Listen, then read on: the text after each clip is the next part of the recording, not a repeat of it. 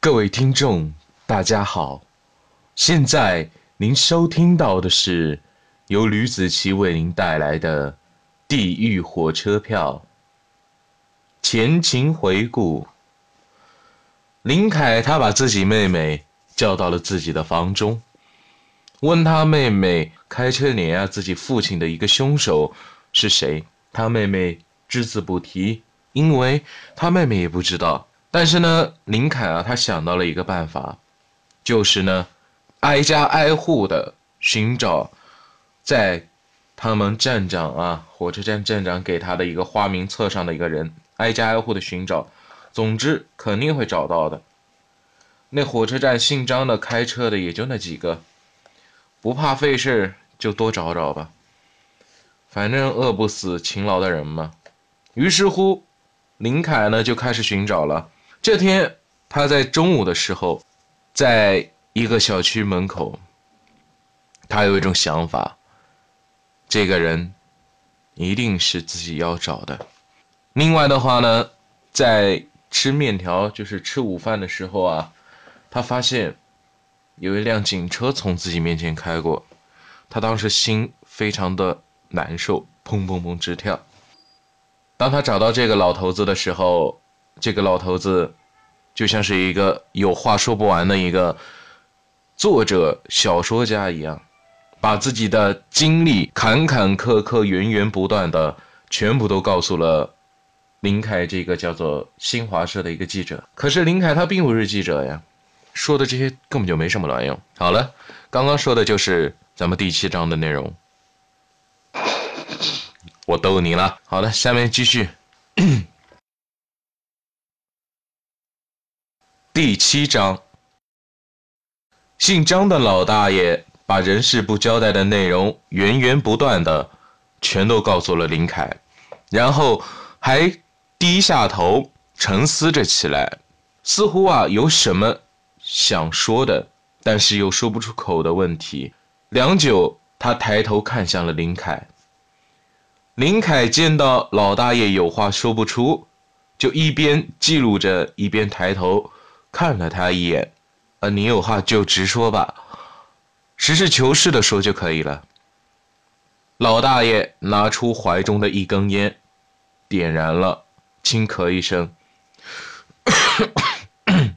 我有难忘的事情啊，开货车，恐怕是我。”这一辈子唯一能做得来的工作，我很久以前就像你这么大的时候啊，就开始学习驾驶火车了。上辈子开了大半辈子，都是稳稳当当啊，一次都没有出过事故。可是就在我刚退休那几年，哎，居然碰到一个人卧轨呀！那个人的年纪。和我差不多，我就眼睁睁的看着他被火车压在地上，他还发出了那种惨绝人寰的惨叫声，我这辈子也忘不掉啊！有时候啊，下半夜睡不着，总是想起那一幕幕啊，虽然记忆模糊的很快。但是这件事情，我一闭眼就会想到啊！我想，我这辈子都不会忘了那天的情景。林凯没有说话，继续的记着。不过他心中啊，涌起了一股难以压抑住的激动。看来被他找到了，那都是十多年前的事情了。老头掐灭了烟头。内容啊，估计对你没有什么用吧？哎，没事的。对了，发生火车的时间是几几年的事情啊？林凯注意力全部都集中在老头的嘴巴上，心跳的咚咚咚，十分厉害。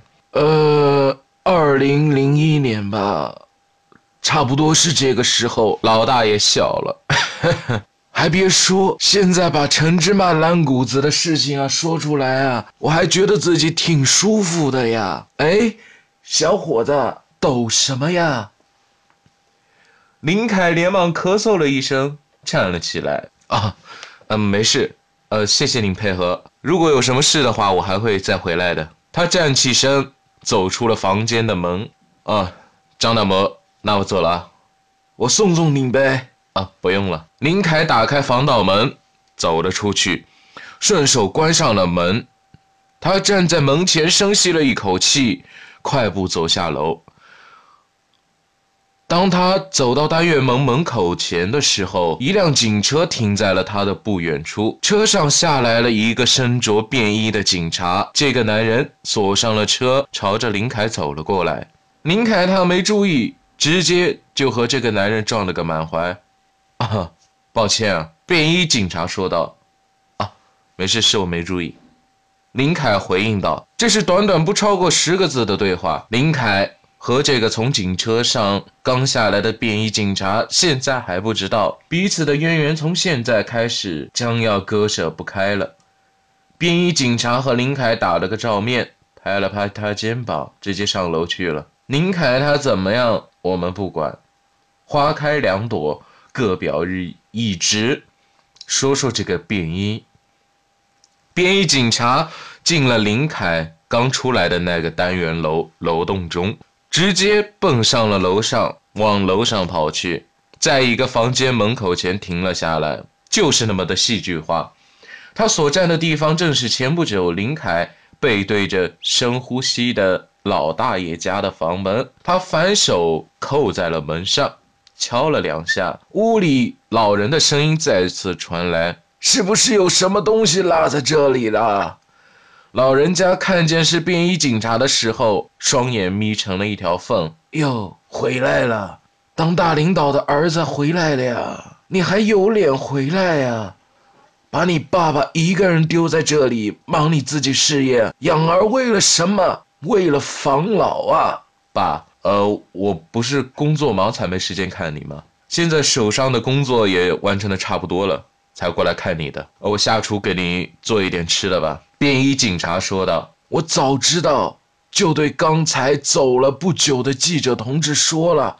我有一个当刑警队队长的不孝儿子。”老人家嗤之以鼻，说出了孩子般的气话：“哦，原来刚才撞了我的人是记者啊！”男人笑了一下，双手拍了拍老大爷的肩膀：“爸，来，你坐，我去买菜。”男人换了件家居服。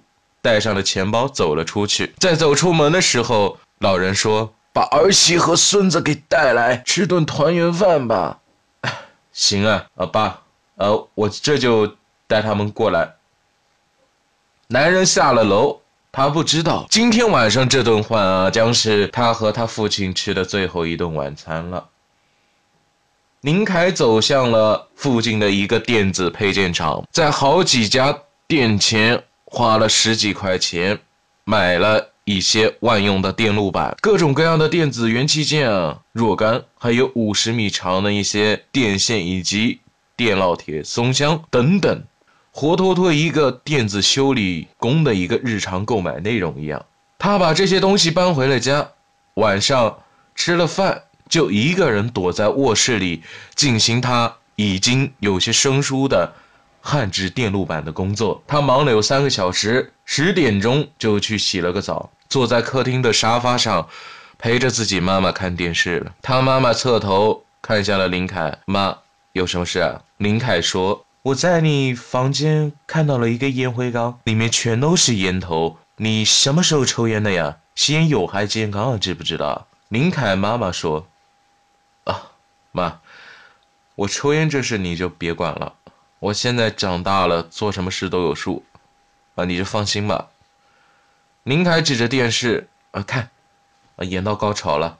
最近，林凯妈妈盯着电视，最近看你总是三更半夜的才睡觉，年纪轻轻熬什么夜啊？我这不是睡不着吗？熬夜看一些专业书。他尴尬的笑了。不会是有什么事要瞒着我吧？父母的眼睛啊，永远是雪亮的眼睛。嗯，林凯听见妈妈这么问，也是无可奈何，只能招了。最近不是工作的事情吗？我想多看点招聘信息，白天呢去人才市场用人单位上找一找。嗯，没事了，我呢，这个年纪还轻，熬不出什么事的呀。林凯妈妈似乎又开启了嘴炮模式，她当然不敢再待在这了。于是林凯站起来说：“那行吧，我直接去睡觉了哈。”他现在是应该睡觉了。最近熬夜让他身体几乎虚脱，加上他这些天天天东跑西跑的，整个人啊都没有特别的精神。他躺在床上，脑袋枕沾着枕头就睡着了。最近神经啊绷得太紧，他闭上眼睛。都是白天所想，睡得也是迷迷糊糊。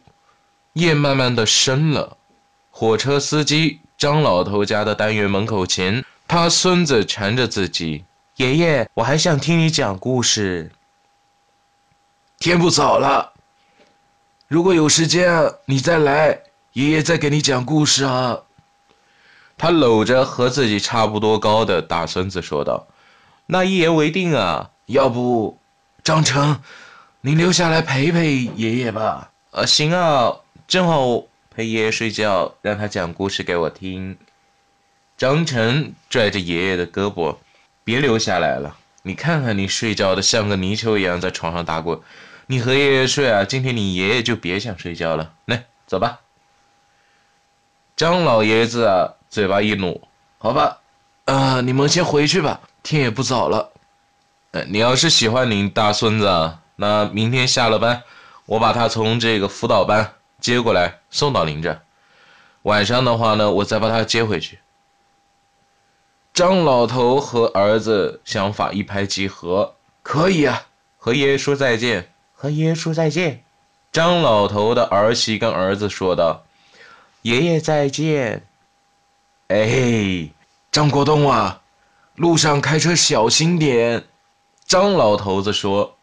他儿子把头从车窗里伸了出来，说道：“啊，知道了吧？那我先走了，路上小心点。”好了，这就是我要为你讲的《地狱火车票》第七章的内容。